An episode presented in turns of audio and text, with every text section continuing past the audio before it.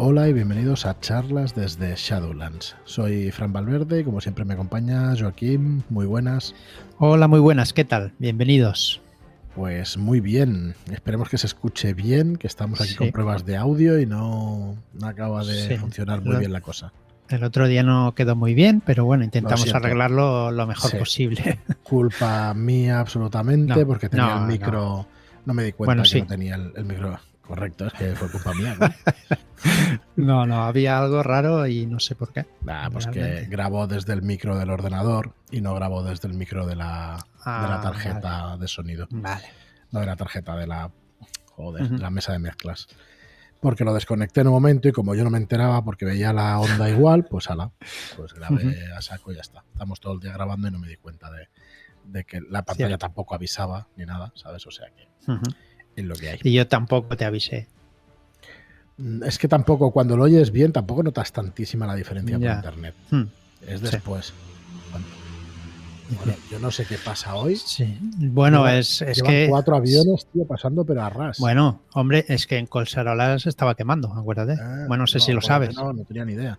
Ah, no lo sabías. Vale, pues esta noche sí. Esta noche se ha, se ha quemado Colserola. Pues vaya. Bueno, pues nada. Bienvenidos a un nuevo programa de charlas. Disculpad que tengo además tos. Bienvenidos a otro programa de charlas desde Shadowlands. Hoy viernes seguimos con la llamada de Tulu y, y también además seguimos con la preventa de Vástagos de Sumniguraz en su tomo 3. Es la conclusión ya de la campaña, el escenario 5 y el escenario 6. El escenario 5 Trending Topic de Rubén G. Collantes y Enrique Camino y el escenario 6, Principio. Además, esta preventa viene con un estuche que pues, podéis adquirir también por separado o junto con este tomo 3. Perdón. Junto con este tomo 3, como digo, por 39.95 os hacéis con el tomo y con el estuche para la campaña entera. Eh, lo encontráis en shadowlands.es barra vástagos 3 con número. y bueno, como digo, es que te voy a dejar hablar un poco más porque es que tengo la garganta que, estoy tosiendo todo el rato. Y bueno, como decía, hoy vamos con, con más artefactos y dispositivos alienígenas, la segunda parte. La segunda y última parte, sí. Del libro de la llamada de, de Cazulo, la séptima edición de las reglas de la llamada. Así que vamos a ir repasándolo. Dale cuando quieras, Joaquín. Bueno, pues empezamos por el gran espacio blanco. Vale, ¿qué es esto? Esto es una extraña dimensión que no sabemos quién la, quién la hizo, ¿no? Aunque sí se conoce que los antiguos la usaban mucho. Conecta lugares remotos que estén a años luz de distancia, ¿vale? O sea, la usaban de forma para cruzar el universo. Eh, se sabe que eran los antiguos y que por lo menos crearon un portal para este espacio blanco en la Tierra, que está situado en lo más profundo de la región montañosa en China. ¿Vale?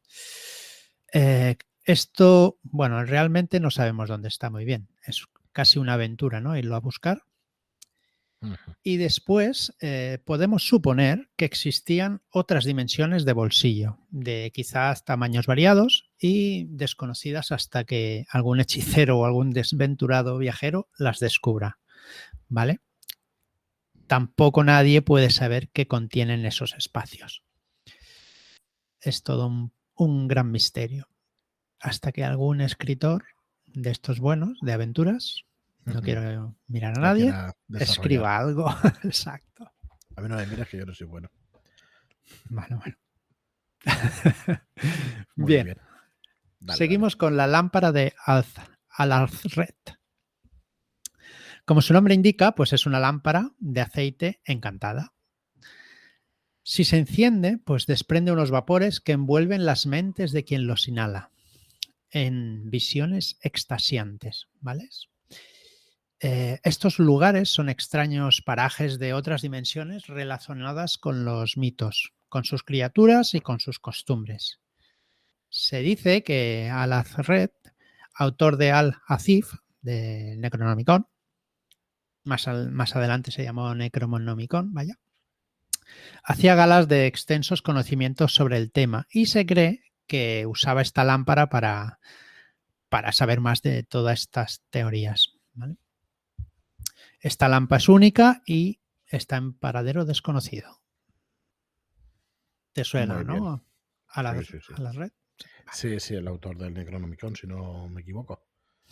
Sí, que al principio se llamaba Al-Azif. sí, los textos que escribió él. Bien, pues seguimos con la máquina sísmica de explotación minera. Esta máquina la, la usaban los Migo. Es un enorme cubo de unos 6 metros de lado, donde en sus caras hay ventanillas hechas con un líquido turbio, no son de, cristal. Al activar el artefacto, empezará a extraer el sustrato enterrado a través de las capas intermedias de roca, el que queramos, vaya, el que mm, digamos a la máquina que quiera buscar, ¿vale? Puede llegar hasta los 6 o 8 kilómetros de profundidad y tiene una capacidad de 1500 metros cúbicos, ¿vale? Tiene un efecto secundario un poco desagradable que causa terremotos.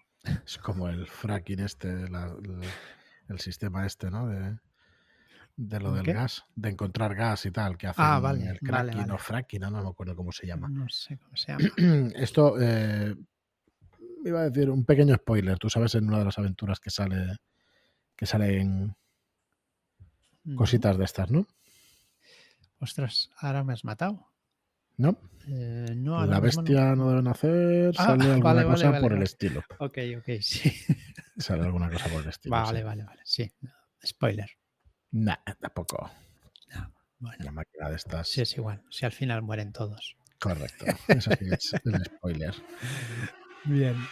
Seguimos con las piedras estelares de Mnar. A ver, son piedras verdes con forma de disco en las que se ha inscrito un símbolo arcano. Si recordamos los hechizos de, símbolos arcano, pues ya sabremos para qué servían.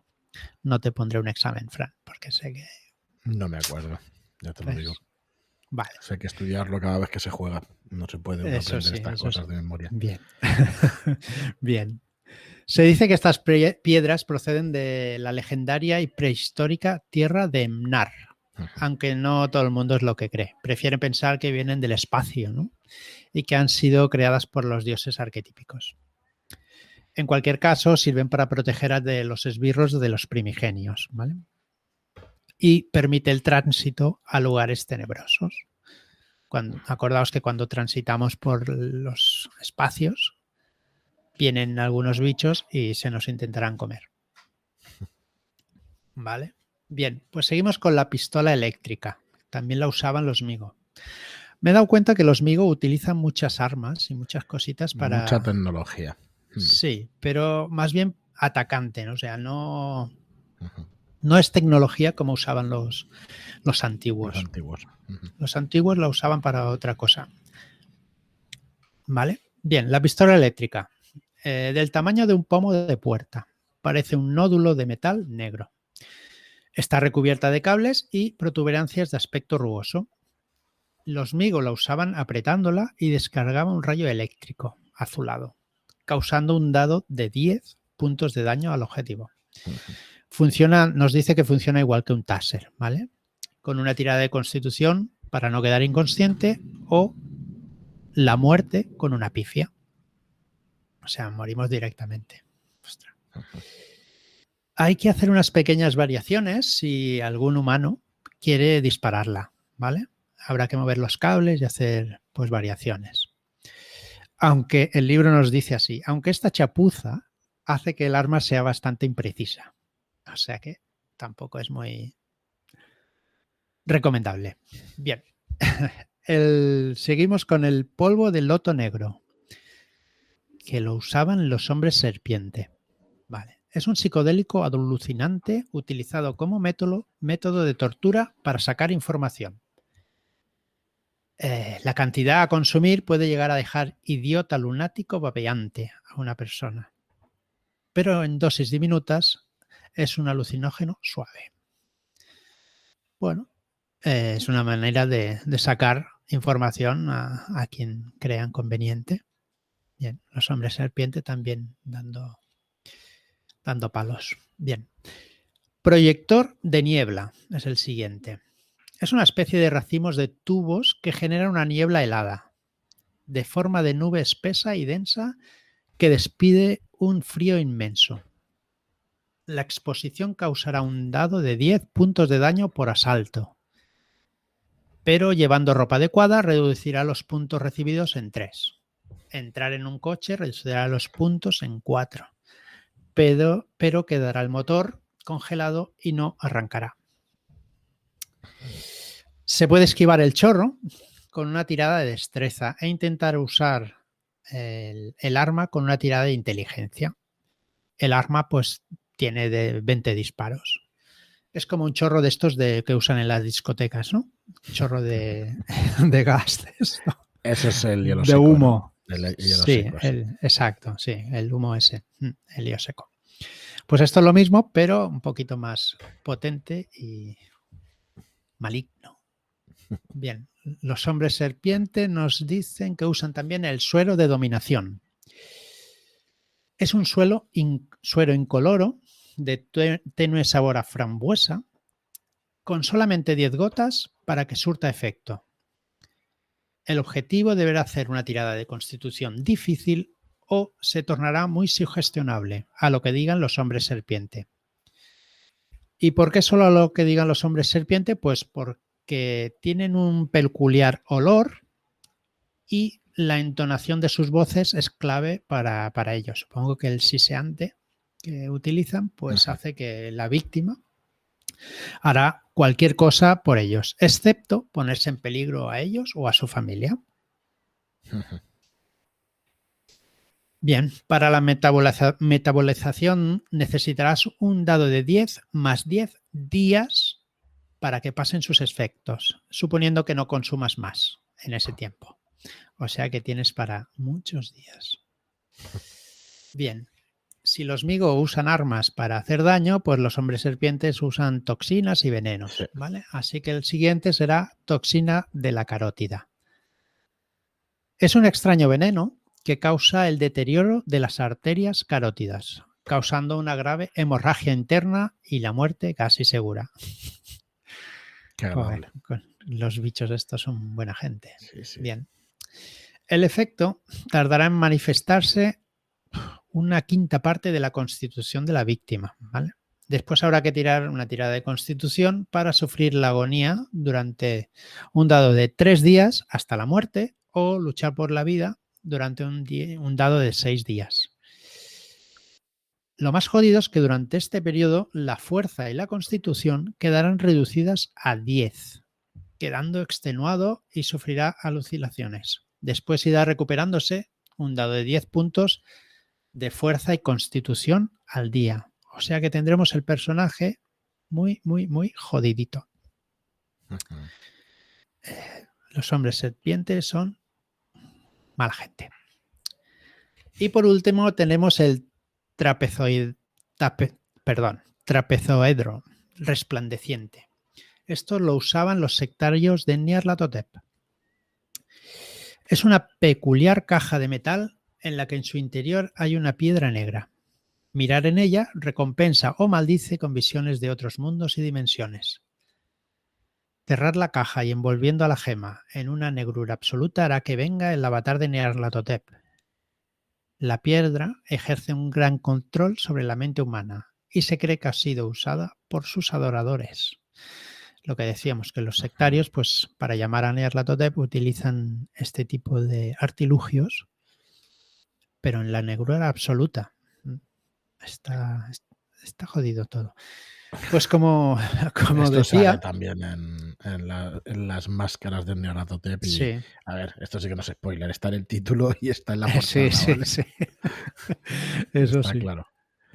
Dime, dime, ¿cómo decías? No, pues lo que decíamos el otro día es que cada, cada artilugio, cada aparato, es una semilla en, sí sola. En sí misma, sí, sí, tanto. Sí, sí, se puede se puede utilizar para, montar aventuras en torno a ella, pero vamos, claramente. De hecho, es más fácil quizá quien no conozca de la mitología de, los mitos, pero vamos, que esto a ti y a mí nos pasan tres meses después de repasar este libro y tampoco no, te vas a acordar de todo lo que hay. No, no. O sea que... Te sonará algo, pero no, no sabrás ni cómo usarlo ni, para qué sirve. El otro día en el chat de Telegram hablaban de por qué habían tantos juegos de la llamada de Tulu o de, de Cthulhu, o de los mitos, mejor dicho, y por qué no había juegos de Raven, de Raven, perdón, de de Edgar Allan Poe, como puede ser el de Raven, ¿no? que, lanzaremos dentro de unos meses. Y eh, mucha gente coincidía en que hay mucha mitología alrededor de ellos, ¿no? que hay muchas cosas construidas alrededor de los mitos y todo eso. Y una de ellas pues, son todos estos artefactos y todo esto que, que estamos pues, repasando estos días. Yo no sé exactamente si estos artefactos ya salían en todas las novelas de Lovecraft, lo dudo, Lovecraft, perdón, lo dudo. Eh, y probablemente muchos de estos artefactos se los inventara. Los efectos no, pero lo que son las mecánicas seguro que se los inventó Petersen, ¿no? Sandy Petersen y los que vinieron después. Claro. Así que una de las razones puede ser esta, ¿no? En, los retratos de Poe, pues no hay toda esta cantidad de cosas. Era un terror más intimista, más romántico y más de su época. Y en de Lovecraft, pues sí que bueno, se basó en un montón de artefactos alienígenas y de monstruos y bichos alienígenas, y con una previsa, ¿no? Que el, que el miedo, que no hay mayor miedo que a lo desconocido, miedo exterior al descubrimiento del universo y todo, y todo lo que se dio por aquella época. Así que, vamos, yo todo esto hace que tengas un, un trasfondo para mí muy mm, chulo. Claro. Que bueno, que te pueda gustar más o menos el tema pulp y el tema de estos artefactos, pero bueno, estoy convencido que también hay muchas variadas maneras de narrar, encontrarte con un artefacto de estos. Claro, claro, totalmente. Muy bien, pues nada, dime, dime. No, que por norma general en pocas aventuras suelen salir, porque son artefactos ya muy, muy potentes y que enseguida pueden acabar con la vida de los investigadores. ¿eh? Pero bueno, que depende de la aventura. Si es muy pulpo, si es más realista, pues se puede usar perfectamente. Eso es. Bueno, iba a decir que hoy vamos a dejar aquí el programa un poquito más corto de lo de, que de costumbre. Sí, eh, más adelante ya, en el siguiente capítulo, ya empezamos a tratar los monstruos. Quizá ya son más, más interesantes que... aunque este, estos... A mí, me parece interesante ¿eh? lo de los artefactos y todo esto que habéis repasado entre Marlock, tú y, este y eso. sí, me han, parecido interesantes también a mí. ¿eh? Mm. Es que son cosas que no se conocen en general, aunque sabes que existen cosas de estas, pero no las conoces en detalle. Y, y, es tan chulo. ¿Y verdad que no hemos jugado apenas con un trasfondo de este? no, no, no. Muy pocas partidas habremos hecho. Todo es el misterio y el tal, pero efectos de estos y cosas de estas así extrañas no hemos vivido demasiado. Y, está bien, a mí me parece bastante chulo también. Muy bien, pues nada, lo vamos a dejar entonces aquí. Acordaos de que estamos en plena preventa de Vástagos de Subniguraz, el tomo 3, que ya solo queda una semana para que os hagáis con el tercer tomo y o el estuche de, de Vástagos. Eh, un estuche donde podréis recoger los tres volúmenes y que, que, bueno, que estamos cuidando en calidades para que queden lo mejor posible. La verdad es que está muy chulo. Y bueno, muy contentos y a todos por, por esta preventa porque la verdad es, que es una trilogía que ha funcionado muy bien, que esperamos en alguna ocasión poderla lanzar incluso en el exterior de España, ¿no? En el extranjero. Sí. estaría, estaría muy chulo, sí. Sí. Y nada más, muchas gracias a todos por estar ahí, gracias por compartir estos programas. Eh, por favor, compartidlos si os gusta en redes sociales, que pueda crecer la afición, que más gente nos siga y que puedan enterarse además de nuestro grupo de Telegram y que jueguen partidas, que es un poco lo que, lo que queremos, que sea grande la afición y, y cada nos conozca más gente. Y nada más, hasta el próximo programa. Muchas gracias y hasta la próxima.